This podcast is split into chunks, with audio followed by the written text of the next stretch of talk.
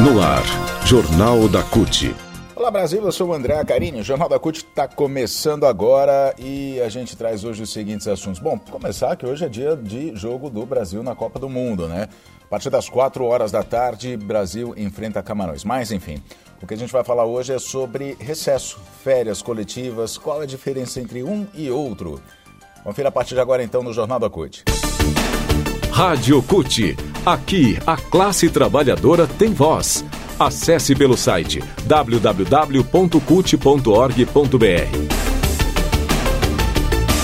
Bom, a gente já está chegando no fim do ano, né? E ainda principalmente nesses dias, como hoje, sexta-feira, né? Que, que, a maior parte dos trabalhadores para um pouquinho mais cedo, tem aquela pausa durante o dia para assistir o jogo do Brasil na Copa. Né? A gente já acaba entrando, né? Começando, ou pelo menos a começando a entrar é, no clima, a gente começa, na verdade, a entrar no clima de fim de ano, em que as coisas dão uma desacelerada, clima festivo e tudo. E aí tem muitos trabalhadores de empresas e do setor público também que tem o famoso recesso. E a gente vai entender o que é o recesso hoje. Tem muita gente que confunde com férias coletivas. Mas olha, após um ano intenso, de intensa rotina, os trabalhadores e trabalhadoras anseiam por esse período de, de descanso. Só que aí a dúvida sobre as formas como as folgas são dadas são muitas. E aí, todo fim do ano vem à cabeça aquelas dúvidas, né? De como a empresa vai dar férias coletivas, como é que fica as férias habituais, né, de 30 dias a que todos têm direito. No caso de recesso de fim de ano, a folga interfere ou não nas férias anuais. Enfim, a gente vai saber tudo isso a partir de agora e de acordo com a consolidação das leis do trabalho, que diz a CLT.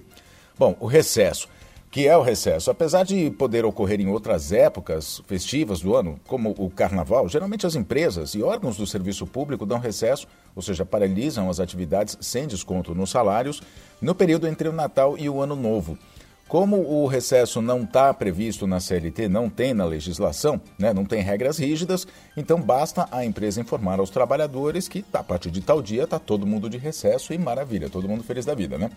Só que tem casos em que o recesso pode ocorrer ainda no meio do ano. Pois é, coincide com as férias escolares. No setor público, exemplos de recesso no meio do ano são no Congresso Nacional e parte do Judiciário, que também suspendem atividades. No setor privado, as escolas costumam paralisar as atividades no meio do ano. Geralmente só para os alunos, né? Professores às vezes ainda continuam preparando aulas, enfim.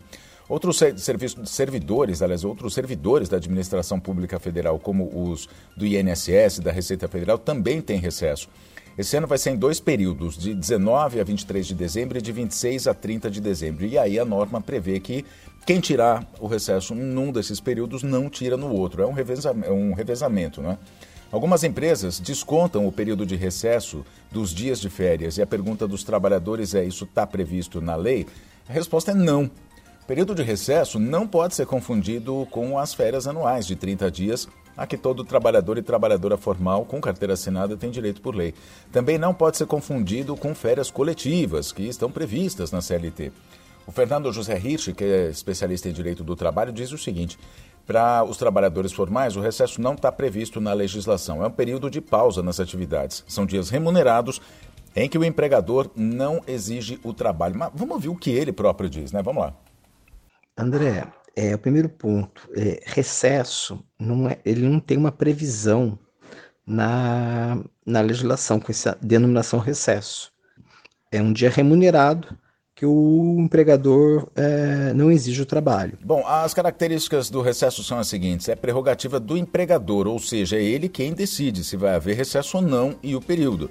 A empresa pode parar totalmente ou apenas alguns setores a depender da necessidade de produção. Por se tratar de uma iniciativa da empresa, o recesso não pode ser compensado, ou seja, não pode implicar em desconto do salário, desconto do dia, do, dos dias parados nas férias e desconto das horas não trabalhadas, por exemplo, em bancos de hora. Por outro lado, por não se caracterizar como férias, a empresa não paga nenhum adicional de férias, um terço né, de férias, também não é obrigada a conceder nenhum adiantamento salarial, como é no caso das férias. Se os trabalhadores e patrões firmarem acordo, o banco de horas pode ser utilizado, mas se não houver acordo, o empregador não poderá exigir a compensação, tá certo? Bom, são férias coletivas. Diferente do recesso, férias coletivas é um período em que a empresa decide parar suas atividades, concedendo o período de férias dos trabalhadores a todo um setor ou mesmo ao quadro total de funcionários. Pode ocorrer numa seção da empresa ou na empresa inteira.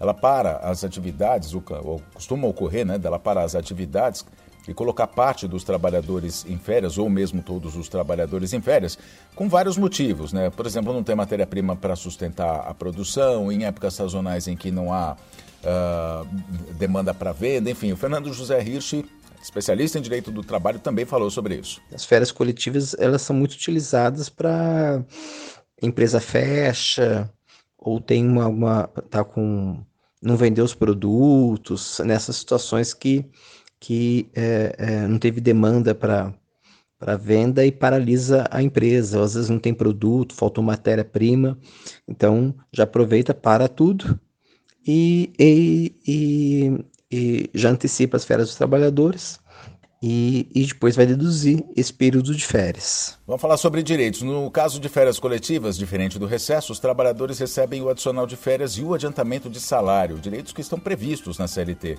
A decisão de conceder férias coletivas é também da empresa. No entanto, ela deve avisar os trabalhadores com no mínimo 30 dias de antecedência, além de outras medidas, como informar o Ministério do Trabalho e Previdência com 15 dias de antecedência, sindicato da categoria também com 15 dias, a fixar comunicados em locais visíveis né, sobre as férias coletivas nos locais de trabalho. Além disso, os empregadores podem optar por conceder férias coletivas em até dois períodos no ano, podendo, não podendo nenhum deles ser menor do que 10 dias. Aí você pergunta assim, né? Ah, mas eu não tenho um, um ano ainda de empresa, não estou na época de tirar férias e a empresa vai dar férias coletivas. O que acontece? Bom, nesses casos, a empresa vai conceder férias coletivas, você vai tirar férias, certo? E aí o que vai acontecer? Vai acontecer que a empresa está adiantando as suas férias. Então, se o trabalhador for contratado, por exemplo, em junho e a empresa das férias coletivas em dezembro, ele ainda não vai ter completado um ano de trabalho. Então, ele vai ter antecipação das férias. E aí, o adiantamento salarial vai ser proporcional ao período trabalhado. Como teve antecipação, quando voltar ao trabalho, começa uma nova contagem do chamado período aquisitivo. A partir dali, mais 12 meses, você vai tirar outras férias. Já para quem tem mais de um ano, a contagem do período permanece normal. Se a empresa decide conceder 10 dias de férias coletivas, o trabalhador com mais de um ano de casa vai ter ainda outros 20 dias a serem definidos entre as partes. Então tem o saldo. Se a empresa dá um, um, período de férias coletivas de 15 dias, você tem direito a mais 15 dias, porque o período por lei é 30 dias. Falar sobre salários também, todos os trabalhadores que entrarem em férias coletivas deverão ter seu salário pago de forma integral com um acréscimo de, de um terço do salário, conforme a regra da CLT. E esse adiantamento deve ser feito em até dois dias úteis antes do início do período. Assim como nas férias individuais, o cálculo para pagamento do adiantamento de férias vai levar em consideração o número de dias de férias, o salário na época da concessão, além da média dos adicionais, horas extras, adicional noturno, comissões, entre outros que devem ser considerados. As empresas podem conceder os períodos de férias coletivas, mas para que não haja mais dúvida, é preciso saber que todo trabalhador e trabalhadora com contrato formal né, trabalho via CLT, tem direito a férias. Se a empresa não der as férias coletivas, ele tem direito a seu período individual. Além disso, preciso reforçar que a empresa dá férias coletivas de menos de 30 dias.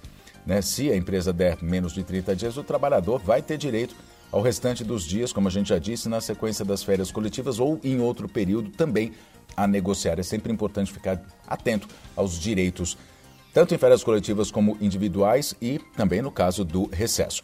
Jornal da CUT fica por aqui, desejando a você um bom fim de semana, já torcendo para que chegue o fim do ano logo, né? Para que a gente possa desfrutar as férias. E a gente se fala na próxima edição. Até lá!